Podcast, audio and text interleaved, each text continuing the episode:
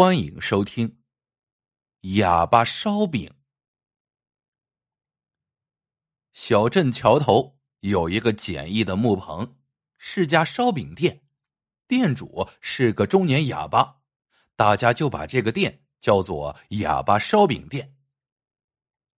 那年冬天的一个早上，正是孩子们上学的时候，店门口围满了来买烧饼的孩子，很少有人注意到。离店子不远的地方，有个七八岁的小女孩牵着奶奶的手，正羡慕的注视着买烧饼的同学。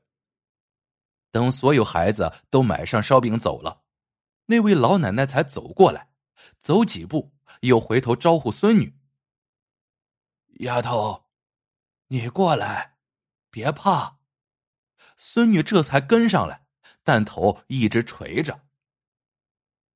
老奶奶到了店主跟前，四下看看，确定周边没有其他人，才说道：“大哥，求您个事儿，您能不能每天给俺孙女赊两个烧饼？等她妈妈回来了，到时候给您结总账。”老奶奶没想到店主又聋又哑，只见他笑着伸出一根手指头，用手语表示。烧饼一块钱一个。其实他与顾客的交流就这么多，你要买多少烧饼，就伸出多少个指头。至于说话，他是一句也听不见。这可急坏了老奶奶，孙女也急了。哑巴店主用手语表示，询问他俩要几个烧饼。老奶奶只好提高声音说：“我是对河许村的。”我儿子肝癌，去年走了，媳妇儿出门打工去了。老奶奶说着，哽咽起来。可怜我孙女，想吃烧饼。哑巴店主看老奶奶一脸苦涩，心想是不是来乞讨的？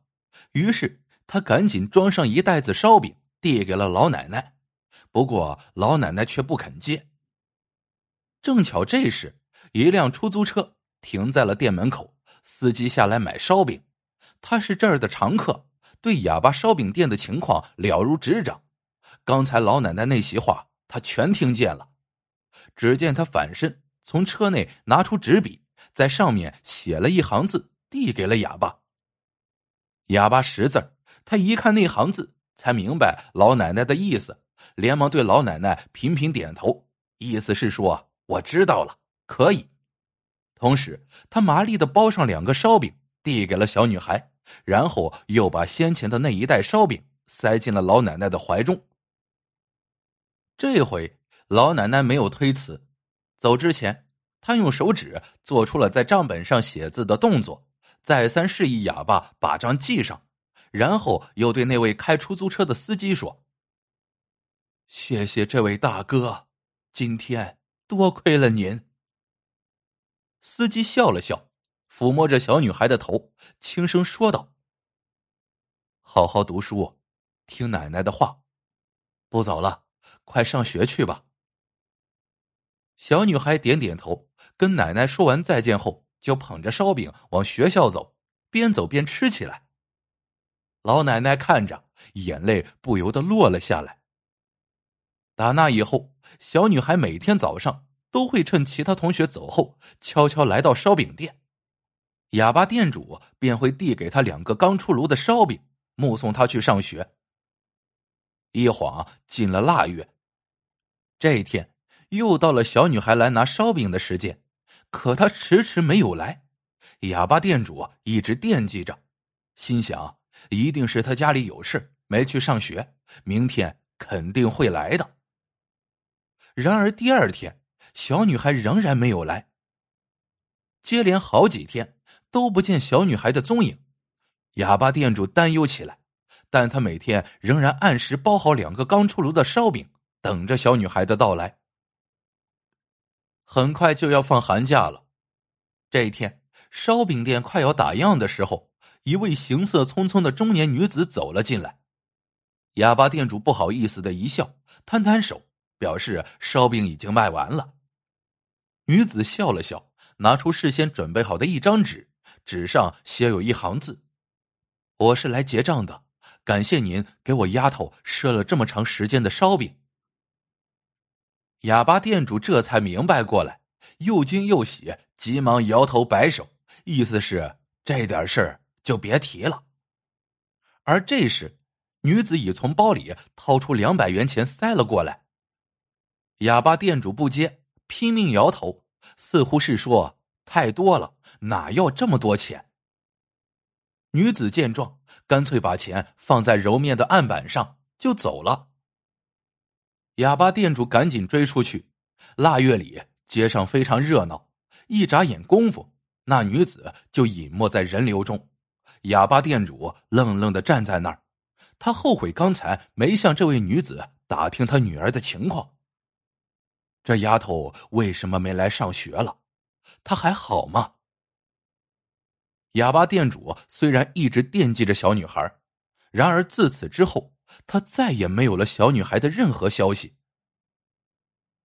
时光飞驰，转眼十多年过去了，哑巴烧饼成了当地响当当的特色小吃品牌，价格从一元涨到了两元。原先的塑料袋包装。改为印有“哑巴烧饼”字样和商标的环保纸袋，店铺也由木棚改为了钢构房。最大的变化是，哑巴店主也与时俱进，案板上分别立有支付宝和微信的收款码。这一天早上，来了两位年轻姑娘，穿红衣的姑娘向同伴介绍：“这就是我家乡最有名的特色小吃——哑巴烧饼。”好多年没吃了，我俩一人来两个。说着，他向哑巴店主伸出四根手指头。哑巴店主麻利的包上烧饼，递给姑娘，然后又接着忙去了。红衣姑娘没有急于付钱，而是站在一旁，一边打量着哑巴店主忙碌的身影，一边迫不及待的吃起烧饼来。谁也没有注意到，他的眼中有泪花在闪烁。这时，同伴要扫码付钱，被他止住了。我来。红衣姑娘拿出手机扫码付钱，哑巴店主的手机就撂在案板上。当红衣姑娘付完钱，她的手机里立即传来微信收款八百元的通知声。然而她听不见。旁边不少顾客听见了，都惊异的盯着姑娘。同伴也听到了，忙说。是八块钱，你怎么付八百？红衣姑娘淡定的说：“没错，我们走吧。”在众人诧异的目光中，他拉着同伴来到了路边，正要招手拦车，旁边一辆出租车里的司机探出头说：“坐车吗，姑娘？”红衣姑娘点点头，和同伴上了车。他对司机说：“师傅，去许村。”出租车司机五十来岁，他每天都来烧饼店买早餐。刚才红衣姑娘付款的那一幕，他看得真切。车开动后，他问：“你刚才为什么要付八百呢？”同伴也说：“是呀，为什么要付那么多？莫名其妙。”接下来，红衣姑娘。便把十多年前和奶奶来这儿赊烧饼的事说了。那些天是我最快乐的一段日子，每天早上我吃着烧饼去上学的途中，总会想象妈妈回来的情景。她会带很多钱，帮我交欠下的学费，还清烧饼店的赊账，给我买新衣裳。我没想到有一天姑姑把我从学校接回来。告诉妈妈再也不会回来了，她已经有了新的家。因为时间紧，当天姑姑就把我和奶奶接到了她做生意的地方——青藏高原，让我们在那儿生活。西北有一种饼，很像家乡的烧饼，每次吃那饼，我就会想到哑巴叔叔，想到来不及还他的钱。我想等我回到家乡。第一件事情就是要加倍偿还。说着，他的泪水溢出了眼眶。车内很安静，谁也没有说话。很快就到了许村，下车前，红衣姑娘才回过神，问道：“师傅，多少钱？”司机没有回答，而是回头看向红衣姑娘，问道：“还记得你和奶奶赊烧饼那天旁边的那个司机吗？我可认出你了。”红衣姑娘惊喜万分。啊，是您呐！好巧，那次真是多谢您了。这时，司机的爱人来电话了。两人说完事儿，司机抑制不住喜悦，问道：“你猜我今天拉上谁了？”“谁呀？